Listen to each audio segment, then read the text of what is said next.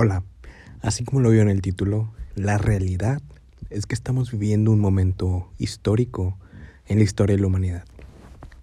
Es algo que no habíamos podido presenciar nunca.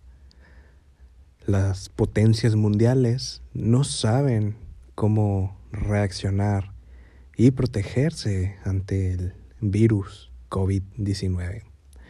Si bien algunas estrategias las hicieron pero en mi opinión, y por lo que he visto y he leído, dicen que fue de forma tardía. Aunque en este episodio, obviamente, no me voy a centrar en el tema del virus, sino en lo que ha estado sucediendo con distintas empresas.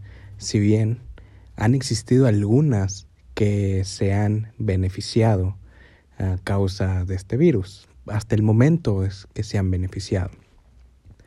Pero no todas pueden verse como con algo favorable. Si bien hay empresas que su operación puede ser totalmente digital y está bien, así es como pueden funcionar. Sin embargo, hay otras muchas empresas que tal vez ya tengan años que no han migrado a lo digital y esto, al menos en México, sí es un gran porcentaje. ¿ok? Entonces, he visto, por ejemplo, restaurantes, al menos en Nuevo León, que la cuarentena ya lleva una semana y media hasta este punto. He visto que restaurantes empezaron de, ¿sabes qué? O sea, no voy a operar en mi turno completo, no voy a operar el comedor, entonces únicamente pedidos para llevar. Y eso ha funcionado hasta cierto punto, pero no todos los restaurantes funcionan así. Hay algunos que sí tienen el tema del servicio a domicilio, hay otros que se han visto orillados a implementar el hecho de contar con Uber Eats, Rappi, sin delantal o alguna otra aplicación por la cual puedas pedir comida, incluso por servicios que ellos mismos ofrecen. Hay otro tipo de empresas, por ejemplo gimnasios, que si bien la operación es física, es muy tradicional, tú tienes que ir al gimnasio para poder ejercitarse. Entonces, ¿qué, ¿cómo están trabajando ellos? Lo que he visto es que están creando como una especie de rutinas a través de lives en Facebook o en Instagram. Entonces están subiendo ese tipo de contenido. Sin embargo, aún falta un poco más el esfuerzo. ¿Por qué?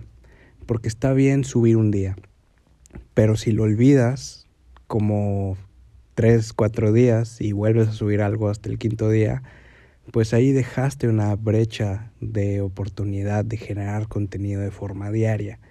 Por ejemplo, una de las desventajas de la comunicación digital, que si nos enfocamos en la creación de contenidos específicamente, es que dependiendo como ustedes lo vean, es que puede ser muy tedioso el hecho de generar contenido diario. Las redes sociales eh, se recomienda que se manejen de forma diaria. ¿Y eh, qué tipo de contenido? Obviamente es contenido de valor, contenido que le genere algo de bienestar, de positivo, que resuelvas dudas o algo que informe a la población de algo. Algo que tú hagas también es, es válido, pero en estos tiempos también que informa a la población de cómo protegerse también es muy válido. Entonces los gimnasios dejaban esa brecha de oportunidad de seguir subiendo al menos imágenes. De, ¿sabes qué? O sea, pues ahora voy a migrar al tema imagen y voy a empezar a generar contenido. ¿Por qué? Es para mantener un posicionamiento en la mente del consumidor. Obviamente ellos al estar cerrados pues no pueden llegar a recibir dinero ya que ah, tal vez si optaron por congelar las mensualidades y durante el tiempo que estén cerrados no pueden cobrar a sus asistentes. Entonces la misión y el reto ahorita es mantenerse a flote por un tiempo indefinido es una, es una realidad. El tiempo es indefinido. Por lo que hemos visto en otros países, puede llegar a ser hasta tres meses. ¿Ok? Entonces, ¿de qué manera ellos pueden mantenerse vigentes y en la mente del consumidor? Pues obviamente es este tema de creación de contenido. ¿Por qué? Porque tal vez si cuando pase ya todo este tema de la cuarentena, nos volteemos a ver y digamos, bueno, ellos, me gustó el servicio que me dieron, me gustaron las clases que ellos me mostraron. Entonces, hasta el momento hemos visto dos eh, giros, por así llamarlos, totalmente distintos. Hay empresas que han migrado su, su operación de una forma remota totalmente. Y obviamente la misión para ellas es seguir generando contenido, calmando clientes y creando eh, e innovando las formas de trabajo, ¿ok? Entonces esta pandemia obviamente es un tema serio, puede llegar a ser un tema grave, pero lo ideal es no caer en pánico, ¿ok? Eso es lo principal que debemos de recordar, no caer en pánico. Y también debemos de ver con esperanza hacia el futuro. Es una época para centrarnos, regresar al origen y transformarnos. ¿Qué queremos lograr? ¿Qué queremos hacer? Y este no es un podcast motivacional, pero es una estrategia que tú puedes hacer. Porque tenemos mucho tiempo libre estando en donde estemos en estos momentos, refugiándonos. Tenemos tiempo libre, ¿por qué? Porque no salimos, no manejamos, no hacemos trayectos largos. Al menos, si tú tienes esta posibilidad, lo puedes hacer si bien tienes que ir físicamente a tu lugar de trabajo, ya se van, bueno, teóricamente ya se deberían de estar implementando ciertas estrategias. Sé que es imposible que todas las empresas opten por un tema de trabajar de forma remota. Sé que no se puede y que puede llegar a ser imposible, pero al menos he visto un poquito más de empresas que ya están dando cierta flexibilidad de ciertos días vienes, ciertos días no vienes, ¿ok? Lo cual es bueno y es tiempo que también podríamos utilizar. Eh, también hay que ver como un tema de, a lo mejor ya no estoy gastando tanto tiempo en el tráfico y eso me permite reinventarme hasta cierto punto. Y esto lo digo desde mi trinchera porque es un punto de vista muy personal y es algo que al menos yo he estado implementando. Si bien me he enfocado un poco en el, la creación de contenido, en Instagram. Es bueno también. Estoy viendo todo el tema de videos, lo cual ha funcionado.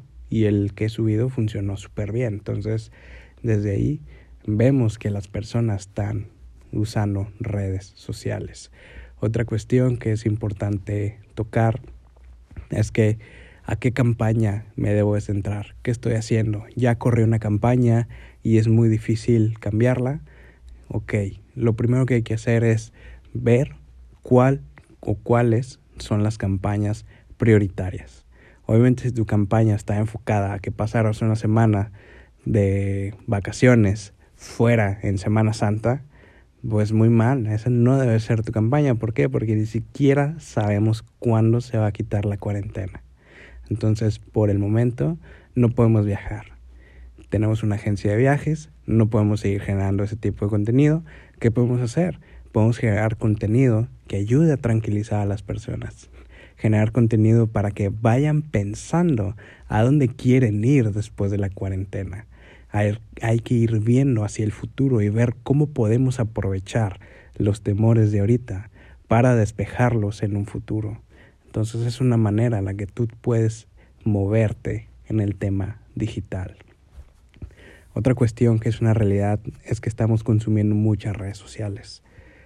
Los tíos ya llegamos a TikTok, ¿ok? Ya, ya las personas adultas ya estamos llegando hacia TikTok, lo cual es una red social que es muy interesante explorar, ¿ok? Pero lo interesante de esto y por lo cual es muy eh, popular es porque estuve leyendo un reportaje que salió, que sacó YouTube, bueno, Google, con datos de YouTube. Y el reportaje se llama ¿Qué ves en un día? Y obviamente se entrevistó a varias personas de distintas generaciones. Y las generaciones más jóvenes, en este caso millennials y centennials, preferían el contenido producido por personas que no son como tal famosas, que no se hicieron famosas en televisión, ni en radio, ni en películas, sino influencers personas que crecieron y nacieron de una red social y por eso son conocidos, ¿ok? No les interesa tanto el tema de la producción. Entre más amateur pudiera ser mejor para ellos, pero obviamente que generes un contenido de valor, algo que se encuentre afín a sus gustos o bien que ellos vayan a aprender algo. Así es como ellos les gusta consumir videos la diferencia entre boomers y las personas, eh, vaya, los mayores a los millennials, que en este caso es boomers y generación X, es que ellos sí buscan un poquito más el tema de la producción. Buscan videos un poco más largos, a los 10, 15 minutos, y buscan que salga o prefieren que salga alguien famoso. ¿Por qué? Porque ellos crecieron con esas personas. Ellos crecieron viendo televisión producida. Ellos crecieron y están acostumbrados a eso. Los millennials y los centennials crecimos con el Internet. Si necesitábamos algo, si teníamos dudas, si queríamos aprender algo, simplemente distraernos, poníamos YouTube y ahí los videos caseros eran los que nos ayudaban. Por eso estamos acostumbrados a consumir un contenido que si bien no es lo mejor en producción, pero es funcional y me ayuda y va afín a mis gustos y puedo aprender algo. Entonces, en mi opinión, por eso TikTok es una red social que está creciendo mucho, porque además de que es fácil de utilizar, te metes y ya estás viendo videos, no hay que picarle nada más, no te distraes con nada. Los videos que se publican ahí, además de ser muy cortos, tienen muy poca producción y me divierten y hay algunos que me enseñan cosas. Yo sigo algunos videos que me enseñan cosas y he sacado cosas de ahí, lo cual es interesante. Pero aún falta un poco más de madurez y hay que ver cómo se comporta durante los próximos 3, 5 años.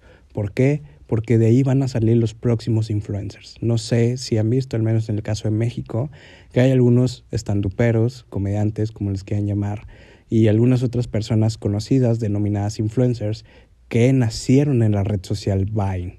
Entonces Vine ahorita está súper muerto, o sea, ya no existe, pero en su momento supieron aprovechar esa ola, después migraron a YouTube o migraron al stand-up y, y de ahí se empezaron a ser más conocidos. Entonces, lo mismo puede llegar a suceder con TikTok. Las personas más conocidillas que vemos hasta el momento ahorita tienen 16, 17, 18 años, pero espérense unos 3, 5 años para ver cómo capitalizan ellos.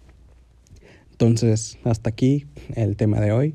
Recuerden no compartir noticias falsas, no caigan en pánico y eviten los clickbait. Recordemos que como todos estamos en redes sociales, obviamente los medios que antes eran muy tradicionales, que ya llegaron a los medios digitales, pues buscan nuestra atención. Facebook lucra con nuestra atención y obviamente esto se convierte en una burbuja. ¿Por qué? Porque Facebook, por su algoritmo, nos muestra el contenido más afín a nosotros, más hacia nuestros gustos, entonces siempre estamos consumiendo lo mismo. No olvidemos recordar, eh, revisar, perdón, distintas redes sociales, distintos medios para informarnos acerca del coronavirus y de saber cómo actuar ante un posible contagio que espero que a ninguno de ustedes ni a mí nos suceda. Entonces, muchas gracias por escucharme. Síganme en Instagram como maketers.mx y en Facebook como Eduardo Bremer. Hasta luego.